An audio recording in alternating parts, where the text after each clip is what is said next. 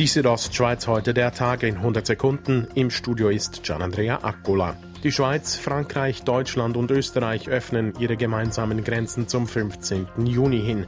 Gemäß Justizministerin Karin Keller-Sutter hängt all dies von der weiteren Entwicklung ab in der Schweiz und auch in den Nachbarstaaten. Ich bin aber hier zuversichtlich. Die Grenze zu Italien bleibt noch länger geschlossen. Die dortige Corona-Lage lasse eine Öffnung noch nicht zu. Der Bundesrat unterstützt Profivereine im Fußball und Eishockey mit 350 Millionen Franken.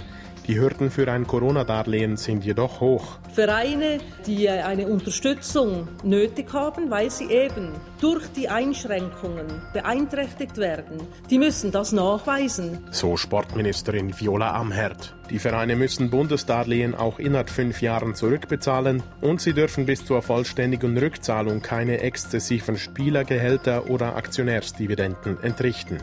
Am Verkauf der Thermefalls an den Unternehmer Remo Stoffel gibt es strafrechtlich nichts zu beanstanden.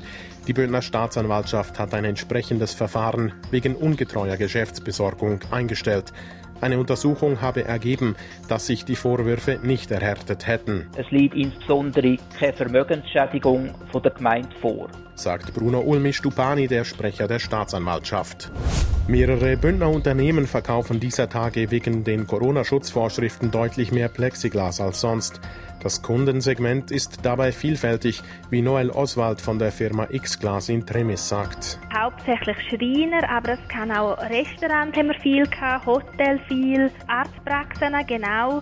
Das haben wir auch viel gehabt, Physiotherapie. Insbesondere die Schreiner würden das Plexiglas mit einer Holzkonstruktion erweitern und die Schutzvorrichtung dann weiterverkaufen.